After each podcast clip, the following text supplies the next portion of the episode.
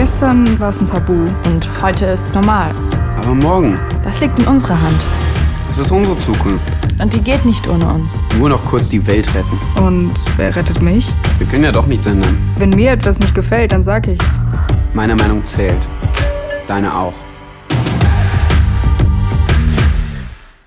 Wir hatten schon äh, heute nach dem äh, Mittagessen auch sehr viel darüber gesprochen, was eigentlich Nationalismus oder Nation mit Gefühlswelt, mit Emotionen äh, zu tun. Also auch, äh, was eigentlich da dahinter steckt, nicht nur als Konstruktion oder wie es verbindet mit, äh, mit bestimmten Bildern und auch Exklusionmechanismen. Also wie wird über Nation der eigene und der Fremde definiert. Wir sind gerade in der, aber sein Wort, das bisher oder ein Begriff, der bisher noch nicht gefallen ist, ist der Begriff des Heimats. Ziemlich erstaunlich, weil das äh, wird sehr oft und sehr heiß debattiert. Und ich freue mich sehr, dass wir heute Professor Dr. Naike Forutan haben, die sich mit diesem Begriff auseinandersetzen wird und äh, auf das Spannungsfeld zwischen Nationalismus und Hybridität. Es ist fast überflüssig, Na- Naike Forutan vorzustellen, tue ich das aber in aller Kürze.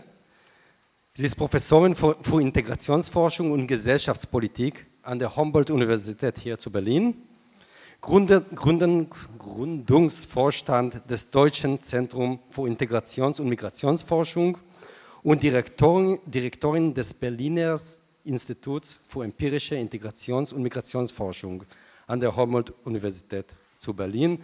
Das ist eine sehr verkürzte Form von alles, was du machst, Naika. Aber ich werde von deiner Zeit nicht klauen, sondern ich gebe dir gleich das Wort. Vielen Dank.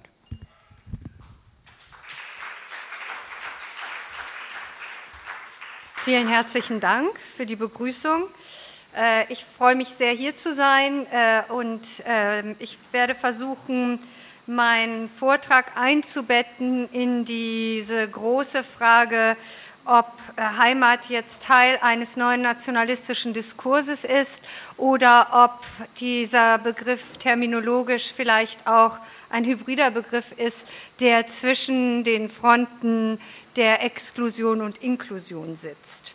Äh, Ich würde gerne äh, den Vortrag in drei groben Teilen oder eher vier aufbauen wollen.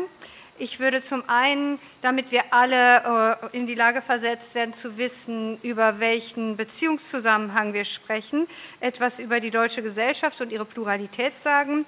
Dann würde ich ein wenig auf den Heimatbegriff selbst eingehen und dann würde ich die Frage stellen, wie sehr Heimat mit Anerkennung verknüpft ist und was passiert mit dem Begriff oder mit dem Gefühl zur Heimat, wenn Anerkennung verwehrt wird. Zum ersten Teil. Wir sprechen äh, immer wieder von der Pluralität der deutschen Gesellschaft und meinen mit Pluralität in den letzten Jahren vor allen Dingen Pluralität durch Migration. Dabei ist uns natürlich allen klar, dass Pluralität und Diversität auch ohne Migration in Gesellschaften vorhanden sind. Allein durch sexuelle Diversität, durch, durch Alter, durch Stadt- und Landbezüge, äh, durch Schicht und Klasse. Also insofern ist die Gesellschaft in ihrem Zusammenhang schon immer ein heterogenes Gefüge. Allerdings in den letzten Jahren, wenn man von Heterogenität, Pluralität spricht, haben alle ausschließlich und sehr stark Migration in ihrem Kopf. Äh, Jetzt würde ich gerne einmal das Bild machen, wie diese Pluralität in Deutschland verteilt ist.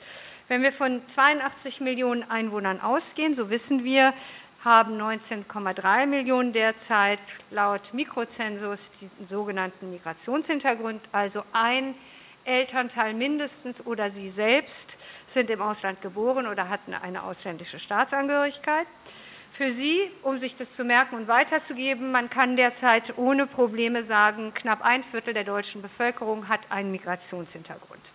Das ist schon eine sehr hohe Zahl, wenn man sich die vor Augen führt. Ein Viertel, 19,3 Millionen. Wenn Sie überlegen, ohne polemisch sein zu wollen, dass die SPD derzeit ungefähr 14 Prozent der Stimmen hat, dann sind 24 Prozent doch ein großer Teil der Bevölkerung. Nur um so ein bisschen relational zu denken.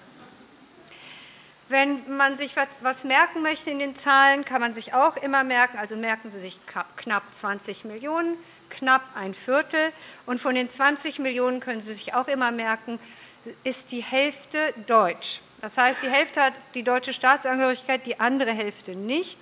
Trotzdem ist uns allen bewusst, dass in Deutschland die Kategorie Deutsch zu sein nicht unbedingt mit der wahren Staatsangehörigkeit korreliert, sondern ganz oft sind für Menschen Personen, die nicht so aussehen, als wären sie deutsch, auch das ist eine sehr starke Konstruktion, sind für diese Personen automatisch Ausländer. Und dabei ist ganz interessant zu sehen, dass mit dem Aussehen, mit dem Phänotyp Deutsch ganz oft, wenn man abfragt, verbunden wird helle Haut, blonde Haare, blaue Augen, aber wenn Sie in die Gesellschaft reinschauen, ist dieser Phänotyp auch gar nicht spezifisch deutsch. Also wenn Sie nach Bayern gehen, ist die Rate von, an blonden Menschen gar nicht so besonders hoch. Es ist also ein sehr skandinavisches, phänotypisches Gefühl von Deutschland, was sich so als Narrativ, als Ideenwelt transportiert. Ähm, wir wissen, ein Viertel, das ist eine große Kategorie. Ich arbeite derzeit sehr stark ähm, mit so äh, Analogien und Vergleichskonzepten zu Ostdeutschland. Und wenn wir dort arbeiten, sehen wir, dass die Zahlen der Ostdeutschen in etwa identisch sind zur Gruppengröße der Personen mit Migrationshintergrund, obwohl die sich auch natürlich überlappen. Ähm, trotzdem, was ich Ihnen noch mitgebe an statistischen Zahlen, ist, dass die Kategorie mit Migrationshintergrund eigentlich schon weit über die Personenträger hinausgeht. Wenn Sie eine Mutter oder ein Vater sind ohne Migrationshintergrund und verheiratet mit einem Partner oder Partnerin oder haben Kinder mit einem Partner oder einer Partnerin, die einen sogenannten Migrationshintergrund hat, werden Ihre Kinder statistisch gesehen diesen auch weitertragen. Das heißt, für sie selbst wird der Bezug zur Migration ebenfalls stärker werden. Wenn Ihr Kind oder Ihre Partnerin, Ihr Partner oder wer auch immer, Ihr bester Freund oder Ihre beste Freundin auf der Straße rassistisch angegangen wird und Sie haben selbst keinen rassifizierten Hintergrund, werden Sie in diesem Beziehungszusammenhang mitleiden und mitsensibilisiert sein. Das heißt, die Kategorie Migration weitet sich in den Beziehungszusammenhängen stetig weiter aus. 35 Prozent der Familien in Deutschland haben schon Migrationsbiografien und knapp 40 Prozent aller Schulkinder in Deutschland müssen Sie sich unbedingt überlegen, falls Ihnen irgendwann mal jemand sagt, es gibt ein Mischungsverhältnis und ab 30 Prozent wird es schlecht, 30 Prozent Migranten in der Klasse. Können Sie immer überlegen, wie das machbar ist, wenn es schon 40 Prozent Kinder mit Migrationshintergrund gibt. Also ähm, da, da gibt es ganz neue Debatten, die auf uns zukommen. Was Sie auch noch mitnehmen sollten, ist, dass fast alle Personen mit Migrationshintergrund, also über 95 Prozent, in Westdeutschland leben und unter 5 Prozent in Ostdeutschland. Dass aber gleichzeitig die Angst vor Überfremdung in Ostdeutschland besonders hoch ist. Das heißt, auch hier äh, ist das äh, etwas Spannendes zu sehen, dass die Angst vor Migration, die Abwehr von Migration, die Angst vor Überfremdung nicht unbedingt damit zu tun hat, dass diese Personen wirklich da sind. Ähm, das ist wahrscheinlich eine sehr gute Analogie zum Antisemitismus, dass nicht die Gruppengröße der äh, Jüdinnen und Juden in Deutschland ein ausschlaggebender Punkt für ihre Abwertung war, sondern das Narrativ. Also äh, Narrative sind sehr wirkmächtig und das Narrativ zur Heimat werden wir gleich noch gemeinsam überprüfen. Äh, wir reden also über Migration in einem sehr komplexen und teilweise widersprüchlichen Zusammenhang. Für die einen ist es eine absolute Normalisierung, für die anderen ist das ein großes Drama, für die einen erzeugt es Identitätsstress und für die Migrantinnen erzeugt es das Gefühl, in einem dauertransitären Moment zu sein. Im Grunde genommen diesen Status Ausländer nur partiell abzugeben, um einen Status Mensch mit Migrationshintergrund zu bekommen. Und dieser Status kann sich wieder in andere Statusgruppen verlagern. Dazu gibt es sehr, sehr viele Literatur und es gibt auch sehr viele Untersuchungen dazu und Fragen, warum wohl dieser gesellschaftliche Abwehrdiskurs über Migration geführt wird. Liegt das jetzt daran, dass man befürchtet, dass sich Mehrheits- und Minderheitsverhältnisse verändern? Liegt es daran, dass Anerkennung von Multikulturalität zu einem Verlust von Privilegien führen kann? Oder liegt es daran, dass systematisch Fehlfunktionen mit zunehmender Diversität zusammengedacht werden? Übrigens eine spannende Zahl, die ich Ihnen auch noch mitgeben möchte, weil wir auch immer wieder über Frankfurt sprechen und hier natürlich auch die Gastgeber aus Frankfurt kommen. Frankfurt am Main, wenn Sie dort in die Schulen zoomen, Dort haben 67 Prozent aller Kinder einen Migrationshintergrund. Und denken Sie jetzt noch mal über dieses Vermischungsverhältnis von 30 Prozent nach. Also wie will man das statistisch gesehen herstellen, außer durch eine ganz starke Intervention? Sie müssten nämlich wahrscheinlich Busse aus Thüringen holen, damit Sie die Klassen aufmischen können. Oder äh, Sie können dieses Mischungsverhältnis aus der Stadt Frankfurt nicht mehr anders herstellen. So, zwischen diesem Dramatisierungseffekt und Identitätsstress gibt es auch diesen Moment, der sich in unsere Begriffspraxen übersetzt, nämlich, dass wir, während wir verhandeln, wer wir sind, gleichzeitig offensichtlich immer weniger wissen, wer wir sind. Und wir wissen nicht, wer gehört zur Idee des Kollektivs dazu, wer gehört zur Idee der nationalen Identität dazu, wer gehört überhaupt zur Idee der Nation und wie verknüpft sich das mit Heimat. Wir entwickeln und entdecken unendliche Worte und danach verwerfen wir sie wieder, diskutieren sie heiß, jeder benutzt was anderes, meint was anderes. Auch das, diese verwirrende Begriffspraxis, ist etwas, was dazu beiträgt, dass dieses Thema sehr, sehr stark ähm, unter äh, Druck steht. Ich habe Ihnen nur ein paar Wörter. Sagt man jetzt Flüchtling, sagt man Geflüchteter, sagt man Asylsuchender oder Geduldeter? Wer ist womit gemeint? Reden wir von Deutschen ohne Migrationshintergrund oder von Biodeutschen? Herkunftsdeutsche, nur Deutsche etc. Sprechen wir von Migrantinnen mit Genderstern oder sprechen wir von Deutschen mit Migrationshintergrund etc. Sagen wir lieber Migrationsbiografie. Sie sehen, oder wollen wir neue Deutsche heißen? Alles das wird gerade in diesem Zusammenhang von Pluralisierung, Heterogenisierung, Migration diskutiert. Und in diesem Moment des akuten Wirrwarrs erscheint ein Begriff am Horizont, nämlich der Heimatbegriff, der offensichtlich so etwas wie eine Ordnungsstruktur versucht. Zumindest hat es den Anschein, dass die Debatte um Heimat so etwas wie einen klaren Anker legen soll. Und äh, die Vorstellung von Heimat, so wie sie über das Heimatministerium transportiert werden soll, ist verbunden mit einem bestimmten Werte- und Normenkanon. Ursprünglicherweise war die Vorstellung verbunden eigentlich damit, ländliche Regionen aufzuwerten. Das ist der Ursprung des Heimatministeriums in Bayern. Da ging es tatsächlich darum, das, Gefüge zwischen städtischen und ländlichen Regionen äh, etwas anzugleichen. Aber das Heimatministerium in Berlin hat tatsächlich sehr stark diesen normativen Aspekt. Äh, und das Interessante ist, dass jeder Mensch intuitiv glaubt zu wissen, was er oder sie mit Heimat meint. Und ich habe gerade dazu einen Aufsatz geschrieben, wo ich den ähm, Versuch gemacht habe, für das Kursbuch zusammenzutragen, was Heimat ist. Und ähm, Sie wissen, jeder wird sagen, Heimat ist für jeden etwas anderes, das zeige ich Ihnen auch gleich. Aber am Ende des Tages können Sie ja selber in Ihrem Umfeld mal testen. Am Ende des Tages sagen die Menschen gar nicht so viel Unterschiedliches. Aber ein wunderschönes Zitat, was ich Ihnen mitgebracht habe, ist von Elke Schmitters aus dem Spiegel. Das lese ich Ihnen mal vor und Sie können ja mal die Augen zumachen und einfach das Zitat hören. Elke Schmitters sagt, Heimat, das ist für den einen die Gegend, aus der man kommt und die schön ist, weil es die erste war. Das sanfte, verhangene einer Flusslandschaft, das schroffe eines Gebirges. Für andere die sachliche Anordnung von Einfamilienhäusern entlang einer Seitenstraße die Hochhaussiedlung, in der sich alle, die nichts Besseres zu tun haben, in einer Unterführung treffen, um ihr künftiges Leben zu proben.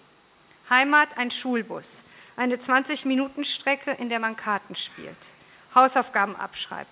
Heimat, das ist da, wo du weißt, wenn du zurückkommst, diese Julia, die ihre Haare immer so gekonnt zurückwarf, mit einer einzigen souveränen Bewegung, hatte einen Hund, der bei der Scheidung der Eltern einfach verkauft worden ist. Oder auch der Garten, in dem es einen Aprikosenbaum gab und du die Eltern nachts noch hast reden und lachen hören. Oder die kleine Stadt, die es nicht mehr gibt, unter Bomben und Beschuss zerstört. Oder das Dorf, das von einem Stausee geflutet wurde. Im Grunde genommen, Sie sehen das, da steckt sehr, sehr vieles drin, was Sie wahrscheinlich am Ende, wenn Sie es beschreiben würden, immer zusammenfassen würden mit Heimat ist ein Gefühl und Heimat ist ein Ort. Ganz oft wird Heimat mit einem Ort in Zusammenhang gebracht. Denkt man. Wenn wir aber reinfragen in die Bevölkerung, ist das Spannendste, dass die meisten Menschen sagen, Heimat ist dort, wo meine Freunde leben. Das heißt, Heimat ist eine Beziehung. Äh, in dem Falle ist der Ort zwar immer noch ein Ort, weil Heimat ist dort, wo meine Freunde leben. Es ist aber ein mobiler Ort, ein transportabler Ort für manche. Und für andere ist es ein ganz stabiler Ort. Für manche ist es der Geruch eines Ortes, der Fluss, die Bäume, die Straßen. Und dadurch, dass sich das für die Menschen unterschiedlich gestaltet, für die einen ist Heimat etwas, was man mit sich mitnimmt, wenn die Familie mitkommt, und für die anderen ist Heimat ganz fest verankert. Und das können Sie nicht gegeneinander aufwerten. Sie können auch nicht sagen, das eine ist besser als das andere. Und warum fühlst du denn immer noch, dass der Rhein deine Heimat ist, obwohl du schon längst, keine Ahnung, in Teheran lebst? Also äh, insofern ist das der Moment, wo wir anfangen zu erkennen, dass Begriffe emotional aufgeladen sind und dass es schwierig ist, gegen sie analytisch anzutreten. Wir haben mal eine Studie gemacht und diese Studie haben wir genannt Heimat mit Y. Und äh, diese Studie kreiste um hybride Muslim, deutsch-muslimische Identitätsträgerinnen. Und die, äh, also die Heimat war die Abkürzung für hybride europäisch-muslimische Identitätsmodelle als Akteure der Transition. Äh, es hat sich aber in dem Y sehr gut getroffen. Das ist eine Studie, die haben wir vor zehn Jahren gemacht. Und damals haben wir diesen Heimatbegriff als einen ganz starken Sehnsuchtsbegriff herausarbeiten können. Äh, wir haben aber dabei auch festgestellt, dass Menschen auch in unserem Sample, das war eine qualitative Studie mit 50 Befragten, sehr unterschiedlich sich positioniert und verortet haben. Äh, wir haben versucht, aus diesen unterschiedlichen Antworten vier Kategorien herauszuarbeiten und haben die für uns genannt als einheimisch, mehrheimisch, keinheimisch und neuheimisch. Und wir haben festgestellt, dass innerhalb der Gruppe, und das waren alles Muslime, der zweiten Generation oder dritten, aber jedenfalls nicht der ersten, die selber noch gewandert waren, sondern der zweiten und dritten Generation, die auch alle eine deutsche Staatsangehörigkeit hatten. Und wir konnten erkennen, dass für die ihre Selbstbezeichnungen sehr different waren. Die einen wollten unbedingt nur eine einzige Identität. Wir haben diese Leute als Einheimische genannt. Die haben gesagt, ich bin Türke und bleibe Türke. Oder ich bin Deutsche und frage mich nicht nach einer anderen Identität. Also es ist egal, ob Sie sich jetzt assimilativ als eindeutig deutsch oder assimilativ als eindeutig türkisch bezeichnet haben. Das Wichtige daran war, sie wollten eindeutig sein. Diese Leute haben wir als einheimisch bezeichnet, mit einer starken Monozugehörigkeit. Dann hatten wir sehr viele, die wir als mehrheimisch gelesen haben, weil sie immer gesagt haben, ich bin sowohl als auch, ich bin das und das. Wir haben welche gefunden in den Interviews, die gesagt haben, ich bin keins davon, ich bin ich. Ich bin Mensch. Also eine Abwehr nationaler Verortungskategorien, sondern eine einfache Subjektorientierung in sich selbst. Und dann hatten wir andere, die wir als neuheimisch bezeichnet haben, weil die auch die nationale Kategorie abgewehrt haben. Aussagen wie, lange dachte ich, ich muss mich entscheiden, bin ich jetzt Türkin oder bin ich jetzt Deutsche, jetzt bin ich Muslima, das sage ich und damit fühlt sich das richtig an. Das heißt, eine übergelagerte neue Heimat, die gefunden wurde. Wir haben das vergleichen können zum Beispiel mit der kommunistischen Internationale. Also die Vorstellung, dass es eine transzendente, darüber hinausgehende Kategorie gibt, die die Menschen vereint und dann loslöst von der nationalen Verortung. Also Sie sehen, Heimat ist nicht nur für viele unterschiedlich benannt, sondern auch die Zugehörigkeit, die sich mit dem Konzept verbindet, ist sehr unterschiedlich.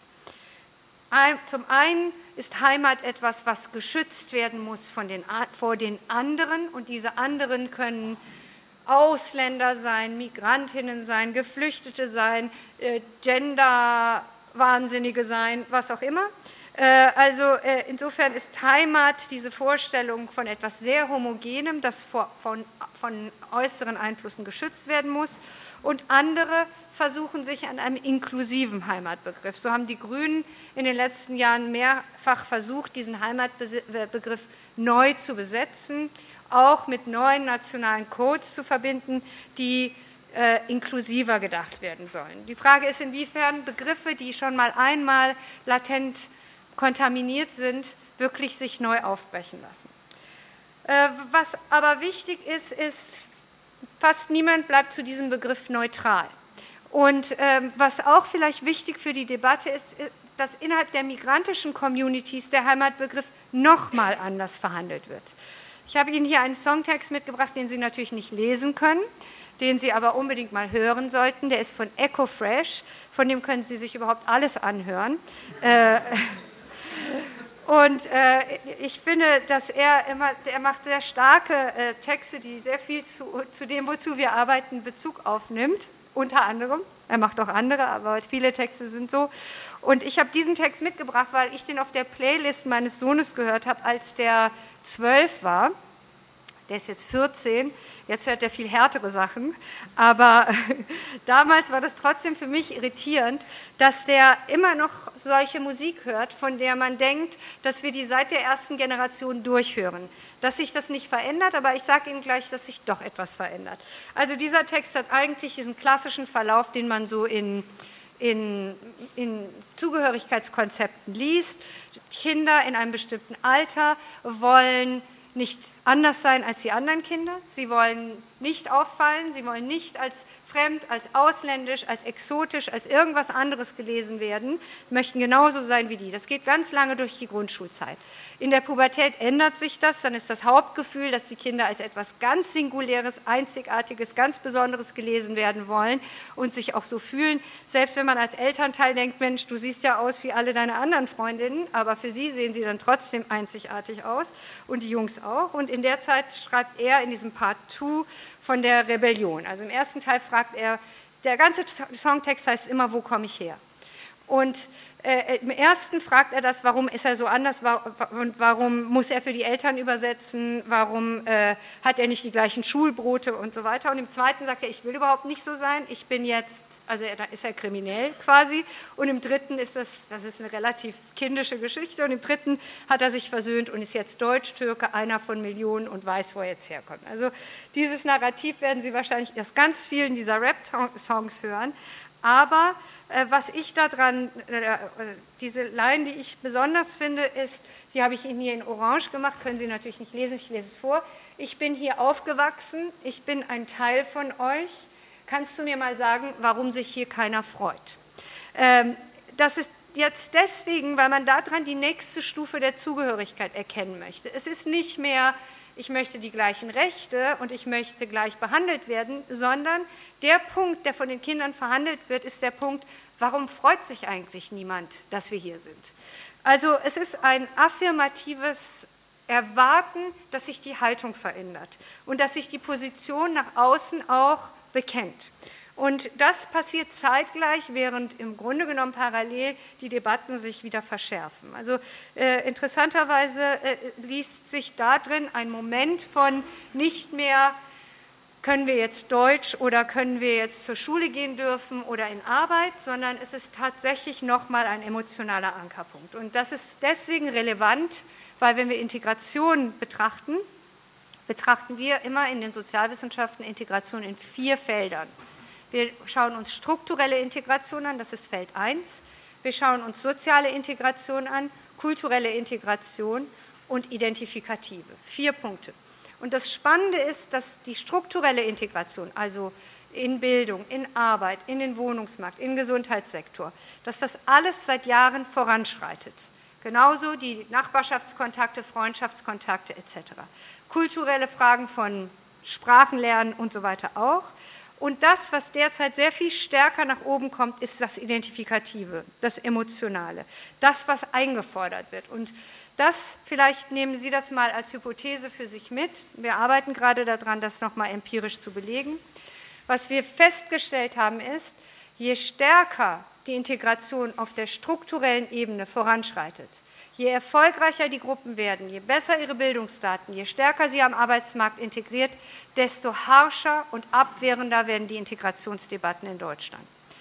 Das sollten Sie mal mitnehmen und in sich hineinreflektieren, ob die Integrationsfrage wirklich darum kreist, dass die Menschen Sozialhilfeempfänger sind und den Deutschen auf der Tasche liegen, oder ob die Integrationsdebatten derzeit davon ganz stark geprägt sind, dass die Menschen aufsteigen und es einen Verteilungswettbewerb gibt.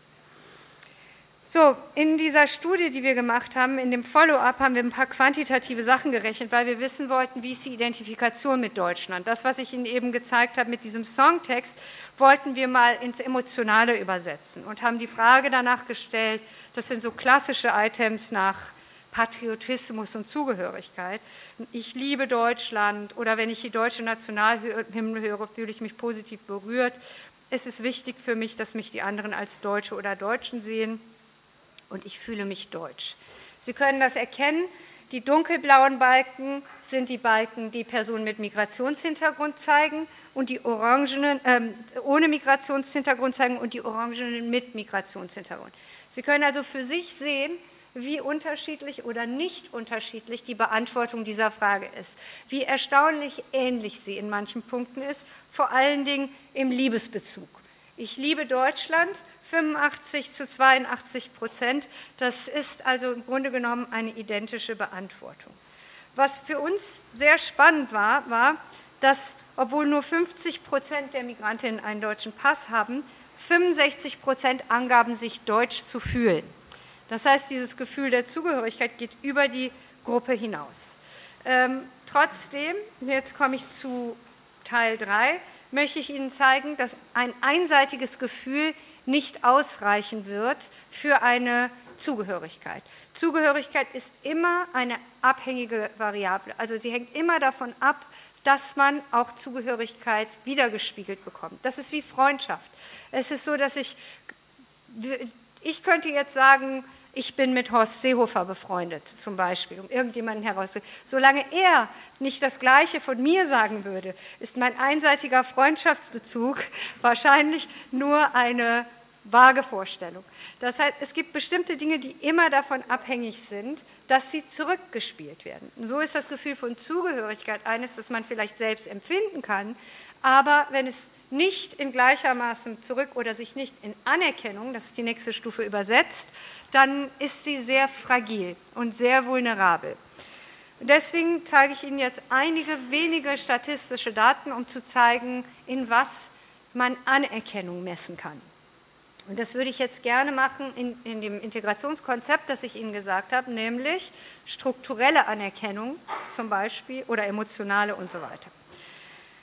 Es gibt eine Studie meiner Kollegin, die strukturelle Benachteiligungen gemessen hat und sie hat dafür 1500 fiktive Bewerbungen an Unternehmen in Deutschland geschickt. Wie Sie sehen können, immer mit der gleichen Person. Einmal hieß die Person Sandra Bauer, einmal hieß die Person Meryem Öztürk und einmal trug Meryem Öztürk ein Kopftuch. Und Sie können unten an dem Balkendiagramm erkennen, wie die Einladungsquoten abnehmen. Das letzte untere ist Meryem Öztürk mit Kopftuch, aber mit der identischen Bewerbung. Gleichzeitig wissen Sie, dass in Deutschland eine Sache sehr hoch gehalten wird, nämlich die Idee einer sogenannten meritokratischen Gesellschaft. Das heißt, man schafft es nach oben durch Leistung. Und Leistung ist sozusagen das, was jeder für sich erbringen kann, ohne dass man theoretisch unterscheiden müsste nach Herkunft. Das guidet sehr stark die Unternehmenskultur. Wir wissen aber, das ist nur eine Studie, die diese Nachweise erbringt, dass das in vielen Fällen nicht ist, dass doch die Herkunft stärker darüber entscheidet, ob man eingeladen wird zu Gesprächen und am Ende eingestellt wird oder nicht. Das Gleiche haben meine Kollegen vom Sachverständigenrat gemacht. Sie haben die Einmündung in Ausbildungsplätze überprüft. Das erste war Arbeit, jetzt kommt Ausbildung, danach zeige ich Ihnen noch was zur Schule. Ähm, Sie haben geschaut, wie nach der Schule Menschen wieder, Sie haben die gleichen Bewerbungen eingeschickt und haben die Namen variiert und haben gesehen, dass diejenigen ohne Migrationshintergrund deutlich häufiger eingeladen werden zu Bewerbungsgesprächen als Jugendliche mit Migrationshintergrund. Sie sehen, die Balken gehen runter und am stärksten gehen die Balken runter, wenn die Jugendlichen einen türkischen oder arabischen Migrationshintergrund haben. Jetzt kann man noch so sehr sagen, oh, stellt euch nicht immer als Opfer dar und so weiter. Diese Zahlen sind handfeste empirische Beweise dafür, dass bei identischer Leistung und gleicher äh, Qualifikation diese Personen, dadurch, dass sie türkisch oder arabisch kodiert sind, deutlich weniger eingeladen werden. Jetzt möchte ich Sie auf eine Sache aufmerksam machen, was der deprimierendste Befund daran ist. Und danach verbinde ich das nochmal mit EcoFresh. Ähm, die, Sie müssen mal schauen, wo die größte Differenz liegt. Die größte Differenz liegt nämlich in dem hellblauen Diagramm, Balken. Hellblau ist Fachhochschulreife. Das heißt, wenn Sie als Jugendlicher mit türkischem oder arabischem Migrationshintergrund Hauptschule haben oder mittleren Schulabschluss, ist Ihre Diskriminierung nicht so besonders hoch. Zumindest was die Hauptschuldaten angeht. Am höchsten ist sie, wenn Sie Abitur haben. Und das ist ein ganz deprimierender Befund, weil der ganz stark gegen das, den anderen Mythos unserer Gesellschaft geht. Der erste Mythos war Leistungsgerechtigkeit, der zweite Mythos ist Bildungsgerechtigkeit. Das heißt, die Vorstellung des Aufstiegs durch Bildung ist etwas, was wir ganz stark immer wieder versuchen zu vermitteln. Und wenn Sie in eine bestimmte Stagnationsstufe kommen und sagen, das ist doch aber gelogen, dann ist es schwer für uns, unseren Kindern zu vermitteln, sei fleißig, streng dich an, geh in die Schule, mach Abitur, danach hast du bessere Chancen. Denn das, was wir hier empirisch haben, müssen Sie wissen, diese Studien werden erst gemacht, wenn viele Jahre die Menschen sagen, ich habe aber dieses Gefühl und andere sagen, nein, nein, das bildest du dir nur ein. Das bildest du dir ein, weil du immer aus einer Opfererzählung kommst. Und das geht zehn Jahre so, 15 Jahre so, 20 Jahre so, bis irgendwann Wissenschaftler sagen, okay, dann untersuche ich das mal. Und dann sieht man, das ist überhaupt keine Einbildung. Das ist so. Das, was die erste und zweite Generation sozusagen als Diskriminierungserfahrung im öffentlichen Raum berichten, lässt sich nachweisen. Und diese Vorstellung der Diskrepanz in gerade den Hochschul- ähm, oder in den, in den Abiturbildungsjahrgängen ist eine, womit wir als Gesellschaft umgehen lernen müssen. Nochmal zur Schule. Wir haben gesagt, wir sind eine leistungsorientierte, leistungsgerechte Gesellschaft, eine bildungsgerechte Gesellschaft und dafür haben wir Messkategorien entwickelt. Damit man nicht diskriminiert, haben wir Messkategorien entwickelt, zum Beispiel Diktate. Jetzt haben meine Kollegen aus Mannheim letzten Sommer nachgewiesen, dass Sie, Sie haben Korrespondenztests, wieder diese Tests gemacht, Sie haben Diktate eingereicht mit identischen Fehlern, identische Fehler und einmal wurde das Diktat eingereicht unter dem Namen Max und einmal wurde das Diktat eingereicht unter dem Namen Murat. Jetzt können Sie dreimal überlegen, welches Diktat schlechter bewertet wurde. Die Diktate von Murat bei gleicher Fehleranzahl. Also insofern, ich will nur darauf hinaus, Ihre Sinne dafür zu schärfen, dass selbst wenn wir, wenn wir Indikatoren entwickeln, um diese Gerechtigkeit umzusetzen, dass wir trotzdem erkennen können, dass es etwas gibt, was vorgeschaltet ist. Und das vermindert die Zugehörigkeit, dieses Gefühl, dass sich im Grunde genommen niemand freut. Ähm, das übersetze ich in konkrete Zahlen. Ich habe Ihnen eben gesagt, 25 Prozent der Menschen haben einen Migrationshintergrund. Gleichzeitig können Sie erkennen, die sind alle nicht gleichermaßen präsent. Das übersetzt sich auch, und das ist jetzt das, wo dieser Moment ist, wo wir über die Erosion von Demokratie nachdenken müssen. Das übersetzt sich derzeit ganz besonders konkret gegenüber der Gruppe der Muslime. Und wir erkennen, dass ungefähr 60 Prozent der Menschen, wenn man sie fragt, sagen würden, Muslime und ihre Religionen sind so verschieden von uns, dass es blauäugig wäre, ihnen gleichen Zugang zu den gesellschaftlichen Positionen zu geben. Äh, insofern, der gleiche Zugang zu gesellschaftlichen Positionen ist ein Grundpfeiler unserer Demokratie. Es gibt Artikel 3. Artikel 3 besagt, kein Mensch darf aufgrund seiner Herkunft, Religion, Geschlecht, sexueller Identität etc. benachteiligt werden. Wenn hier aber pauschal eine Gruppe als so anders als wir gelesen wird, dann ist der nächste Schritt dazu, der Gruppe pauschal die Aufstiege zu negieren, verbunden mit diesen permanenten Stereotypisierungen. Das Ganze übersetzt sich in eben dieses Gefühl, nicht anerkannt und nicht zugehörig zu sein und nicht beheimatet. Und das hat mein Kollege aus Münster gemacht, Detlef Pollack. Der hat bei Türkeistämmigen die empfundene Anerkennung und die im Gegenzug kulturelle Selbstbehauptung bemessen und hat darin festgestellt, dass sowohl die erste als auch die zweite und dritte Generation zu sehr hohen Zahlen sagen, egal wie sehr ich mich anstrenge, ich werde nicht als Teil der deutschen Gesellschaft anerkannt. Und das ist hier. Und als letztes, unter Bedingungen guter, guter Integration wird dann vor allen Dingen angegeben, selbstbewusst zu seiner eigenen Kultur, eigenen Herkunft zu stehen. Also, dass es darin einen direkten Zusammenhang gibt, das liegt äh, auf der Hand. Ich beende jetzt mit der Vorstellung und dem, der Idee von Integration, die äh, meine Kollegen Bade und Bommes, äh, ah nee, das, das, kommt gleich noch. Ich, ich gehe jetzt einmal da zu dem Effekt, den das hat. Das haben die Kollegen aus Frankfurt gemacht, vom Frankfurter Institut für Sozialforschung. Die haben festgestellt in einer Studie, die Migranten, die zu den besten Aspiranten auf Integration zählen, sind bevorzugt Ziel von Stigmatisierung bedrohen sie doch vermeintlich am stärksten den Status der Einheimischen. Das ist das, was ich Ihnen eben angedeutet habe. Sind es möglicherweise die Aufstiege, die dazu führen, dass diesen Personen der Integrationsdruck deutlich, äh, dass bei diesen Personen das stärker verschärft wird und die Integrationsdebatten in Deutschland sehr viel harscher geworden sind? Ich komme jetzt zum Fazit mit der Frage, ob der Heimatbegriff im Grunde genommen der Versuch ist, eine Zusammenführung der Debatten zu erzeugen und wo er, heraus, wo er möglicherweise herkommt. Die Frage von Pluralitätsangst und Identitätsstress habe ich im ersten Teil behandelt. Die Idee, die damit verbunden ist, ist, dass dieser Pluralitätsstress wegfällt, wenn diese Personen weg sind. Ähm, auf der anderen Seite können wir erkennen, dass sich in dieser Abwehr von Pluralisierung interessanterweise auch andere Abwehrkonzepte verbinden.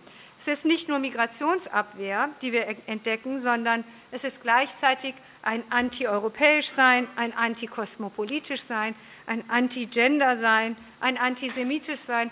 Das verbindet sich alles und wenn wir da ein bisschen analytischer reingehen, können wir erkennen, dass die Vorstellung für die einen Pluralisierung als etwas zu sehen, was sehr viel Unordnung bringt und für die anderen Pluralisierung als etwas zu sehen, was ihnen mehr Freiheit bringt, dass diese beiden Vorstellungen ganz stark miteinander in Konflikt stehen. Was wir auch erkennen können, ist, dass die Menschen auf der einen Seite für Dinge sind, für Leistungsgerechtigkeit, Bildungsgerechtigkeit etc., aber auf der anderen Seite das nicht konsequent umsetzen. Und es dann immer weiter einschränken. Ich bin ja eigentlich dafür, aber nicht für diese Gruppe und nicht für diese Gruppe und nicht für diese Gruppe. Und das Gleiche ist auch beim Vielfalts- und Pluralitätskonzept. Ich bin für Vielfalt, ja, aber ohne Muslime, ohne Sinti und Roma, ohne Juden, ohne Menschen mit Behinderung und die Obdachlosen in der Straße, die nerven mich auch. Also insofern diese Vorstellung zu wissen, was sich eigentlich mit einem Konzept verbindet, dem man zustimmt, das ist noch nicht stark genug verbreitet. Und dieser Heimatbegriff spiegelt das auch wieder. Ich bin für Heimat, aber nur für den Ort, wo ich herkomme oder für mich und meinesgleichen. Die anderen haben ihre Heimat in Syrien und sollen bitte dorthin zurückgehen. Äh, das Letzte, worüber man nachdenken könnte und vielleicht diskutieren könnte, ist die Vorstellung, ob vielleicht in diesem, was ich Ihnen gezeigt habe, in diesem hybriden Moment von Heimat möglicherweise auch die Möglichkeit stecken könnte, es nicht national gebunden an eine homogene Gruppe zu lesen, sondern es zu öffnen, das, was die Grünen gemacht haben. Darüber, finde ich, könnten wir gut diskutieren. Und wenn wir das machen, könnten wir es konzeptionell oder müssten wir es dann konzeptionell neu aufstellen oder würde es schon reichen mit dem, was in dem Begriff drinsteckt? Äh, wir haben festgestellt, dass in den letzten Jahren sehr viel immer wieder über Leitkulturdebatten gesprochen wurde, spätestens seit 2001 hat das begonnen, äh, und sehen, dass diese Leitkulturdebatten immer sehr stark nach hinten zeigen. Wo kommen wir her? Wie wurden wir zu dem, was wir sind? Und die Vorstellung ist, könnten wir nicht eine Leitbilddebatte führen, also ein nach vorne gehen, ein aspiratives äh, Entwickeln eines sogenannten Leitbildes, wo möglicherweise der Heimatbegriff einer von vielen wäre, die neu verhandelt werden. So, hier würde ich jetzt gerne Schluss machen und mit Ihnen das gerne am liebsten diskutieren. Vielen Dank.